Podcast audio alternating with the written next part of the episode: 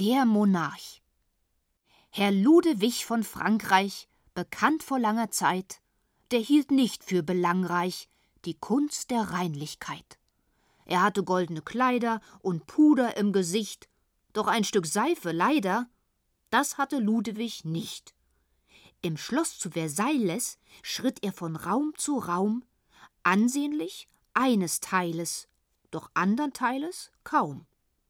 Denn wenn er kam, dann bückten die Herren sich bis zum Schuh, und wenn er ging, dann drückten sie sich die Nase zu. Er war ein großer König, genennet war sein Nam, doch liebte ihn halt wenig, wer ihm näher kam. Zwei Doktoren der Sorbonne beschrieben ihn genau. Er glänzte wie die Sonne, er roch wie eine Sau.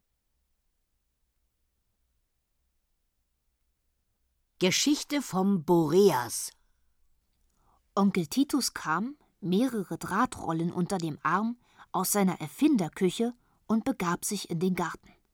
Dort stellte er einen eisernen Stuhl auf, stieg auf denselben und spannte die Drähte in verschiedenen Abständen in die Astgabel eines alten Kirschbaums. Was ist das? fragte Henriette, die oben in ihrem Zimmer hantierte. Eine Harfe, sagte Onkel Titus.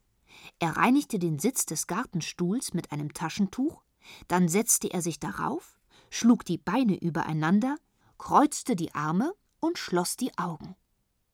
Worauf wartest du? fragte Henriette. Auf Wind, erwiderte der Onkel. Ich warte auch auf Wind, sagte Henriette, denn ich wasche mir eben den Kopf. In diesem Augenblick kam ein leichter Nordwind auf, und aus dem Baum erscholl ein sonderbarer Klang, eine Art Säuseln, das wie von fern herkam. Der Wind ist der Harfenist, sagte Onkel Titus. Er spielt schön, gab Henriette zu, aber ihm fällt nichts ein. Er spielt immer das Gleiche. Sie steckte ihren Kopf aus dem Fenster, damit der Wind ihr die Haare trockne. Aber kaum hatte sie das getan, da erhob sich eine wundervolle Musik. Die Saiten brausten und sangen. Sie brachten eine richtige Melodie zustande. Und wenn man wollte, konnte man danach tanzen. Woher kommt das? fragte Henriette. Das macht der Nordwind, rief Onkel Titus aufgeregt von unten herauf. Ich habe schon viele Windharfen gebaut, aber so etwas habe ich noch niemals erlebt. In den folgenden Tagen druckte die Zeitung merkwürdige Meldungen über Wettervorkommnisse in den nördlichen Gebieten. Da trat ein Sturm auf, den kein Gelehrter vorhergesehen hatte. Er überschüttete die Urlauberschiffe auf der sommerlichen Ostsee mit Schnee er warf einen erwachsenen Walfisch in die Oder und vertauschte das Dach des Rostocker Rathauses mit dem des Stadttheaters. Alle Nachrichten aber zufolge bewegte er sich in Richtung Schwarzer. Er erreichte die Kreisstadt Schwarzwasser und blies den Einwohnern von Schwarzental die Suppen kalt. Jetzt müsste er längst hier sein, stellte Onkel Titus fest, aber kein Brüllen ist vernehmbar. Was sagte Henriette? Der Sturm brüllt? Schlimmer als ein Tiger, sagte Onkel Titus. Hast du schon mal einen Brüllen hören? fragte Henriette. Ja, sagte Onkel Titus, in der Menagerie. Oh, sagte Henriette. Sie haben einen Sturm in der Menagerie? Natürlich einen Tiger, sagte Onkel Titus. Als sie die Frage auf diese Weise geklärt hatten, klappte ein Fenster auf und ein Paar silberner, hochhackiger Schuhe flog ins Zimmer und Onkel Titus an den Kopf. Wer wirft denn hier mit Schuhen? rief der Onkel. Der Sturm, sagte Henriette. Ich hoffe, er wirft noch mit mehr. Wieder klappte das Fenster, und durch die Luft gesegelt kam ein himmlisches Kleid aus weißem Brokat. Und ehe sie anfangen konnten, sich zu wundern, klappte das Fenster zum dritten Mal und auf Henriettes Schoß landete ein goldener Ring mit einer schimmernden Perle, die genau zu Henriettes Kette passte. Henriette zog das Kleid und die Schuhe an und steckte den Ring auf den Finger. Und alles stand ihr, und sie sah wirklich ziemlich hübsch aus. Das muss ein ungeheurer Sturm sein, sagte Onkel Titus, der fähig ist, den Leuten die Schuhe auszuziehen. Aber da war kein Sturm. Als sie in den Garten hinaussahen, bewegte sich kein Blatt an den grünen Bäumen. Nur die Windharfe spielte. Sie spielte laut und herrlich, und was sie spielte, war der berühmte Verlobungswalzer des Komponisten Bassmeier. Am nächsten Morgen rüttelte jemand an der Haustür. Onkel Titus stieg die Treppe hinunter und öffnete. Und da stand ein blasser, hagerer Mann von durchscheinender Gesichtsfarbe und verbeugte sich und sprach Boreas, ich möchte mich über meine Braut beschweren. Was geht das mich an? Fragte Onkel Titus. Na, sagte der Boreas, schließlich sind Sie Ihr Onkel. Ich bin nicht der Onkel Ihrer Braut, sagte Onkel Titus. Nun kam aber Henriette das Treppengeländer heruntergerutscht, und der Boreas sagte zu ihr Er sagt, er sei gar nicht dein Onkel, liebe Braut. Ich bin nicht Ihre Braut, rief Henriette. Sie können sich selbst überzeugen, dass sie meinen Ring am Finger trägt, sagte der Boreas zu Onkel Titus. Aber wie ich heute in ihr Zimmer trete und sie auf die Wange küsse, da sagt sie nichts Liebevolleres zu mir als Hier zieht's.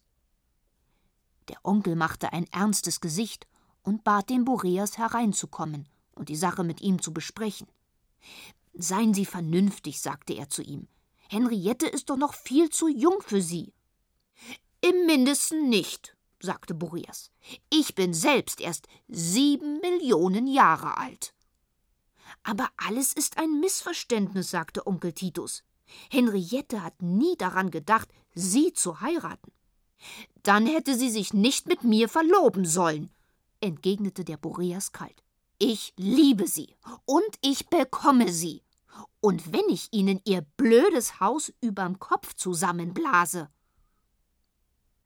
Ich werde meine Nichte vom Ausgang unserer Verhandlung unterrichten, sagte Onkel Titus seufzend.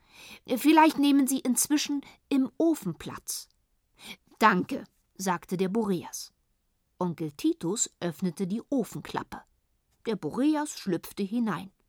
Da ergriff Onkel Titus eilig den blechernen Ofenschirm, rannte aufs Dach und deckte den Schirm auf die Öffnung des Schornsteins, und dann rief er Sie sind überlistet. Merk's, sagte der Boreas. Ich lasse Sie nur heraus, sagte der Onkel, wenn Sie schwören, Henriette nie wiederzusehen. Was bleibt mir denn übrig? sagte der Boreas. Aber ich werde sie Zeit meines Lebens lieben. Onkel Titus hob den Deckel vom Schornstein.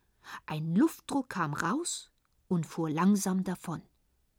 Die Windharfe ließ eine kleine Melodie vernehmen, und schwere Regentropfen bezeichneten die Bahn des sich entfernenden Windes. Er weint, sagte Henriette und wollte sich totlachen. Lach nicht, sagte Onkel Titus, sondern lerne. Wenn einer dich liebt, den du nicht liebst, der leidet schwer, auch wenn du gar nichts dabei empfindest. Ladislaus und Kommkarlinchen. Es war einmal ein Landsknecht, der hatte eine Maus. Die Maus hieß Kommkarlinchen, der Landsknecht Ladislaus. Der Landsknecht liebt das Kämpfen, die Beute und die Ehr, aber sein Kommkarlinchen, das liebt er noch viel mehr. Sie aß von seinem Brote, sie schlief in seinem Bart, sie wohnt in seiner Tasche auf weiter Kriegesfahrt. Nur wenn in eine Schlacht ging der Landsknecht mit der Maus, sprang sie ihm aus dem Rock und nahm wie der Wind reißaus. Da wurde er sehr bekümmert und lief ihr hinterher, die kreuz und auch die quer durchs ganze römische Heer und weil sie lief nach hinten und niemals lief nach vorn, ging ohne ihn die Schlacht halt gewonnen und verloren. Der Krieg wurde immer älter, der Krieg wurde dreißig Jahre, älter als mancher Landsknecht alt geworden war.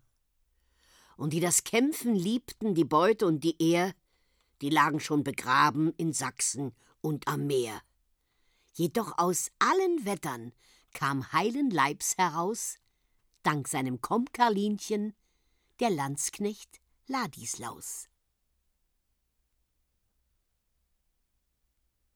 Geschichte von der Flaschenpost In der Mulde eines verlassenen Tagebaus hatte sich ein schwärzlicher Tümpel angesammelt. Auf dem Tümpel schwamm ein Gegenstand und trieb vor einem leichten Westwind dem Ufer zu. Eine Flasche, sagte die scharfsinnige Henriette zu Onkel Titus. Und mit was drin? Schnaps? fragte der Onkel interessiert. Ich glaube nicht, sagte Henriette. Dann handelt es sich um eine Flaschenpost, entschied der Onkel. Sie hoben die Flasche auf und entkorkten sie. In ihrem Inneren befand sich ein Briefumschlag. Er war adressiert an den Finder und trug den Stempel streng persönlich.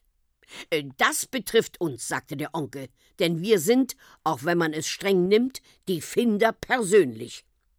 Er öffnete den Umschlag und zog das merkwürdig geformte Blatt einer unbekannten Pflanze hervor, in das der Absender die Worte Helft mir gekratzt hatte. Los, sagte Onkel Titus nur. Sie krempelten beide ihre Hosen hoch und wateten durch das Gewässer. Als sie sich dem gegenüberliegenden Rand näherten, sahen sie dort den Professor Barbabianca auf und ab gehen. Wir retten Sie, rief der Onkel ihm durch beide Hände zu. Halten Sie aus! Der Professor wurde kreideweiß. Er zitterte am ganzen Leib und versuchte, sich in einer Bodenfalte zu verbergen. Wovor fürchten Sie sich? fragte der Onkel, der ihn als erster erreichte. Ich weiß nicht wovor, sagte der Professor. Da Sie meine Rettung ankündigten, nahm ich an, es drohe eine Gefahr. Erkennen Sie das nicht wieder? fragte nun Henriette und hielt ihm das merkwürdige Blatt vor die Augen. Und ob, sagte der Professor aufgeregt. Warum haben Sie das geschrieben? fragte Henriette. Keine Silbe habe ich geschrieben, sagte der Professor, aber das Blatt kenne ich genau. Er wandte sich an den Onkel und sagte Sie, Herr Oberingenieur, ersuchten mich, eine Pflanzenart zu entdecken, die auf dieser wüsten und sonnigen Kippe gedeiht. Mit großer Mühe habe ich mir das seltene Samenkorn einer schnell wachsenden Liane beschafft und es hier irgendwo eingegraben. Leider habe ich inzwischen den Ort vergessen, und ich suche schon den ganzen Vormittag danach. Das Blatt, das Sie mir da zeigen, stammt aber unzweifelhaft von jener Pflanze. Gemeinsam gingen sie auf die Suche, hastig durchstreiften sie das unwegsame Gelände. Plötzlich schrie Henriette Hierher. Da stand, vollkommen nackt und bis zur Brust, von der Liane umwachsen, der junge Potschka wie ein Standbild aus einem der alten Parks. Warum hast du nichts an? Fragte ihn Onkel Titus. Ich war ein Eingeborener, berichtete der junge Potschka, und lauerte auf den berühmten Wasserlöwen. Und haben Sie ihn gesehen? fragte der Professor gespannt. Wen? fragte der junge Potschka. Den berühmten Wasserlöwen, sagte der Professor. Hier in der Braunkohle? sagte der junge Potschka. Na, das wäre doch sehr unwahrscheinlich. Aber wie ich so dastand und lauerte, setzte er seinen Bericht fort, kitzelte mich was am Bauch, und ich fühlte eine Pflanze sich um mich herumschlängeln.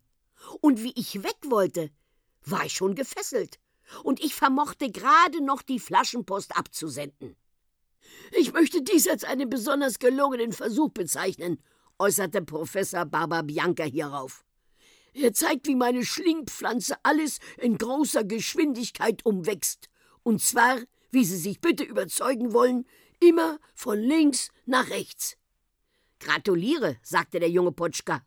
Aber nun sägt das elende Ding mal ab. Wie lange soll ich denn noch hier stehen? Absägen? rief der Professor entsetzt. Unmöglich! Dies ist ja meine einzige Pflanze, und ich muss ihr Wachstum fortlaufend beobachten. Aber, setzte der junge Potschka an, ich mache Ihnen einen Vorschlag, sagte der Professor. Ich werde die Wurzeln ausgraben und sie mitsamt der Pflanze bei mir zu Hause in einem Blumentopf aufstellen. Ich biete Ihnen guten Lohn und ausgezeichnete Verpflegung. Er schmatzte mit den Lippen, um anzudeuten, wie ausgezeichnet die Verpflegung sein würde.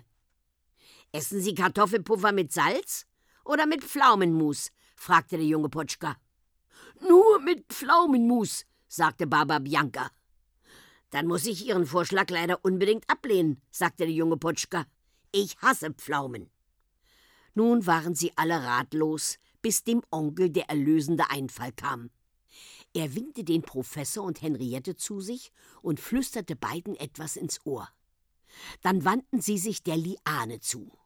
Au! brüllte Henriette, und sie zeigte auf ihren rechten Fuß.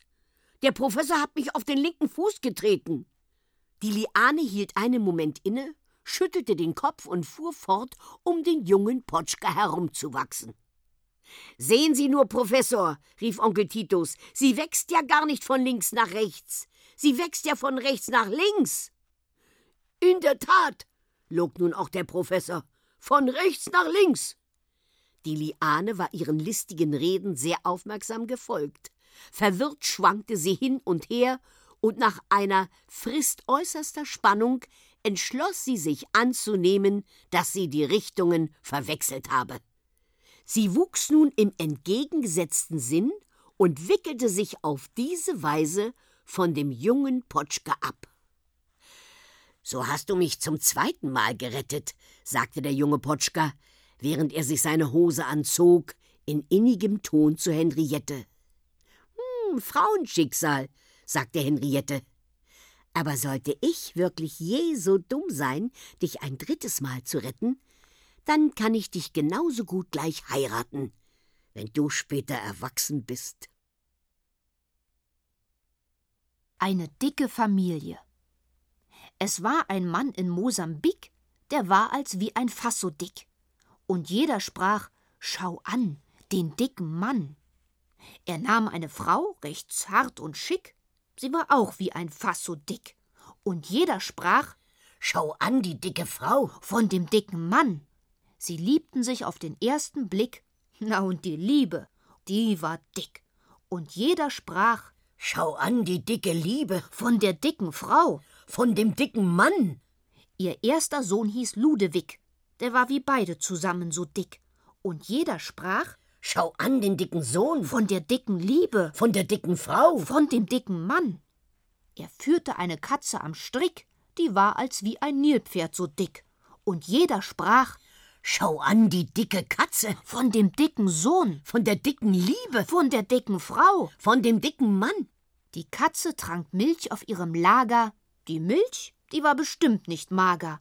Und jeder sprach: Schau an die dicke Milch von der dicken Katze, von dem dicken Sohn, von der dicken Liebe, von der dicken Frau, von dem dicken Mann. Der ganzen Familie Geschicke füllten zehn dicke Bände. Drum mach ich jetzt das dicke Ende.